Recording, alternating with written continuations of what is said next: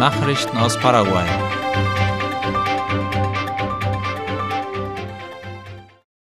Deportivo Estrella. Im Rahmen des MFBO begegnen sich an diesem Samstag, den 24. September, die Jugend- und Auswahlmannschaften von Friesland und Sommerfeld beim Deportivo Estrella. Das erste Spiel beginnt um 18 Uhr. Es sind die letzten Spiele der ersten Runde. Der Eintritt kostet 20.000 Guaraníes für alle ab 13 Jahren. Eine Kantine wird Erfrischungen zum Kauf anbieten. Weiter wird gemeldet, dass am Samstag um 16.45 Uhr ein Freundschaftsspiel von der Fußballschule mit einer Gruppe Kindern aus Itakurubi stattfindet. Gezeichnet Janek Rempel, Deportivo Estrella. Einladung an alle Sänger der Mennonitengemeinde. Das Gesangkomitee möchte einen Chor für den gemeinsamen Gottesdienst in Volendam am 16. Oktober zusammenstellen und lädt dafür alle Singfreudigen ein. Die Übstunden beginnen heute am Donnerstag, den 22. September um 19 Uhr in der Kirche. Gezeichnet Erik Friesen.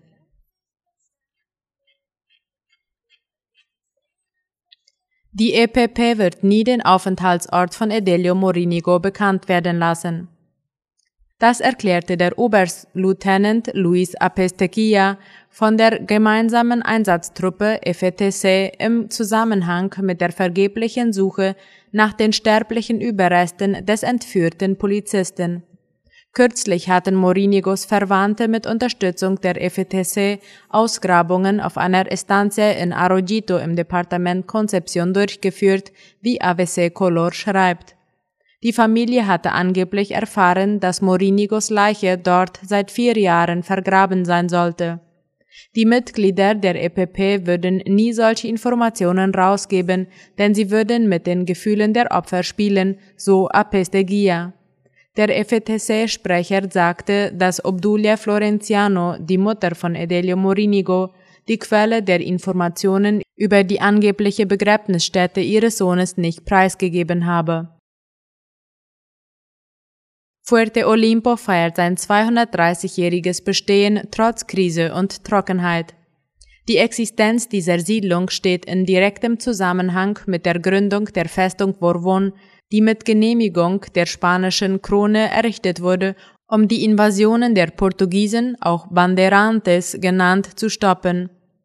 Das Bauwerk, das auf einem der kleineren Hügel dieses Ortes errichtet wurde, bestand ursprünglich aus Palmstämmen und nur zu einem kleinen Teil aus Steinmauern, wie Avese Color schreibt. Am 25. September 1792 wurde die Festung vom Kommandanten der Kavallerie Antonio Savala y Delgadillo gegründet. Während der Zeit der Unabhängigkeit ordnete Dr. Gaspar Rodriguez de Francia die Umbenennung in das heutige Fuerte Olimpo an, wobei er die natürliche Schönheit der Gegend mit den Bergen des antiken Griechenlands verglich. Derzeit leben hier über 5000 Einwohner, Hauptwirtschaftszweig ist die Viehzucht, aber auch Fischerei und der Abenteuertourismus spielen eine wichtige Rolle. In den letzten 24 Stunden sind 120 Personen bei Präventivkontrollen der Polizei festgenommen. Der Direktor der Polizei des Departements Central, Osvaldo López, erklärte, dass es dabei um die Bekämpfung der Unsicherheit gehe. Er betonte, dass die Kriminalität ständig neue Züge annehme und dass aufgrund dessen neue Methoden der Vorbeugungsarbeiten angestrebt würden auch wenn das mit Opfern von Seiten der Polizei zu tun habe. Er wies laut La Nation darauf hin, dass die Polizei angesichts der Welle der Unsicherheit den Forderungen der Bürger gerecht werden wolle. Uniformierte Beamte würden auch Fußpatrouillen durchführen, um an Orte zu gelangen, die für Fahrzeuge nicht zugänglich seien, sagte er. Die Idee dabei sei, die Arbeit mit der größtmöglichsten Transparenz durchzuführen, meinte Lopez. Weitere Kontrollen werden in Fernando de la Mora, Luque, Limpio, Mariano Roque, Alonso, Ipanema und San Antonio durchgeführt. Die Verfahren werden von Beamten der Spezialeinheit der Nationalpolizei Lince begleitet. Der letzte Chaco-Kriegsveteran aus Misiones ist verstorben. Der 107-jährige Antolin Sanchez Fleitas aus der Stadt San Patricio starb aufgrund seines Alters eines natürlichen Todes. Darüber schreibt Ultima Hora. In der Stadt, in der er lebte, wurde nach seinem Tod am vergangenen Mittwoch einen Feiertag ausgerufen. An diesem Donnerstag und Freitag sind öffentliche und private Einrichtungen aufgefordert, die Nationalflagge auf Halbmast zu hissen als Zeichen der Trauer und zu Ehren des Kriegsveteranen. Don Antolin hat 19 Kinder, 61 Enkelkinder, 75 Urenkel und 6 Ururenkel. Er wird am Freitag auf dem örtlichen Friedhof beigesetzt. Staatsanwaltschaft eröffnet Ermittlungen nach Anschuldigungen gegen Miguel Godoy. Die Ermittlungsverfahren gegen den sogenannten Defensor del Pueblo wurden eingeleitet, nachdem eine Reihe von Beschwerden bei der Justiz eingegangen waren und eine Verleumdungsklage gegen ihn eingereicht worden war. Darüber schreibt Ultima Hora. Das Verfahren wurde speziell wegen der Beschwerde der Anwältin Diana Vargas eingeleitet, die behauptete, dass der Beamte seit 2019 rund 4000 Wehrdienstverweigerer aus Gewissensgründen zwangsweise zur Kasse gebeten habe, ohne dazu gesetzlich berechtigt zu sein. Es sei eine skurrile Auslegung des Artikels 21 des Gesetzes 4013-10 vorgenommen worden um illegal an Geld zu kommen, wurde behauptet. Nachrichten aus aller Welt. Mehr als 50 Gefangene kehren nach Russland zurück. Bei einem Gefangenenaustausch mit der Ukraine sind 55 russische Soldaten in ihr Land zurückgekehrt, wie die Deutsche Welle berichtet.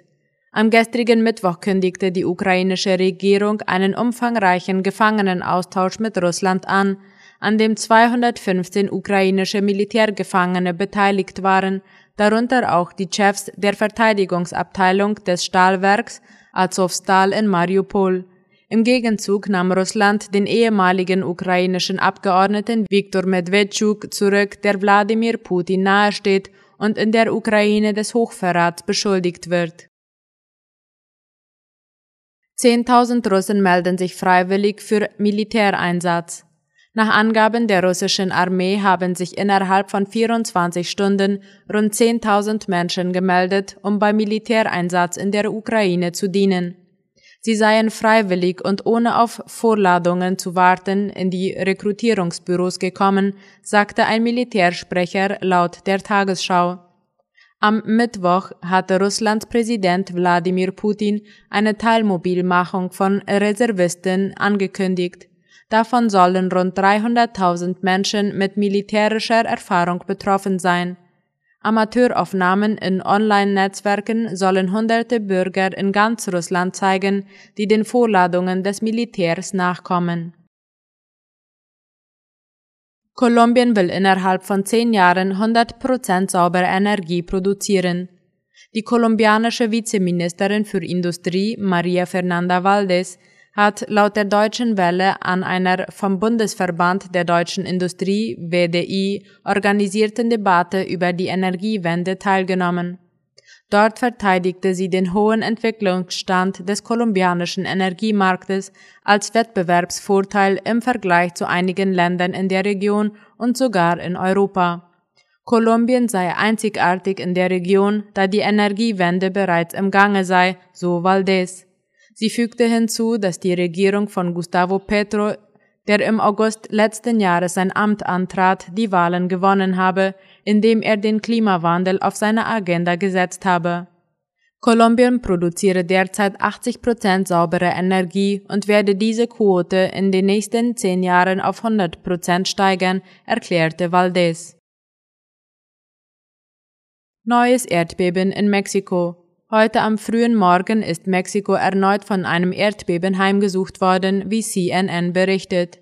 Das Beben erreichte eine Stärke von 6,8. Laut den Behörden kamen mindestens zwei Menschen ums Leben. Laut einem amerikanischen Überwachungszentrum lag das Epizentrum etwa 46 Kilometer süd-südwestlich von Aguililla im mexikanischen Bundesstaat Michoacán. Der mexikanische Präsident Andrés Manuel López Obrador teilte auf Twitter mit, dass das Beben bis nach Mexiko-Stadt zu spüren gewesen sei. Soweit die Nachrichten heute am Donnerstag. Auf Wiederhören.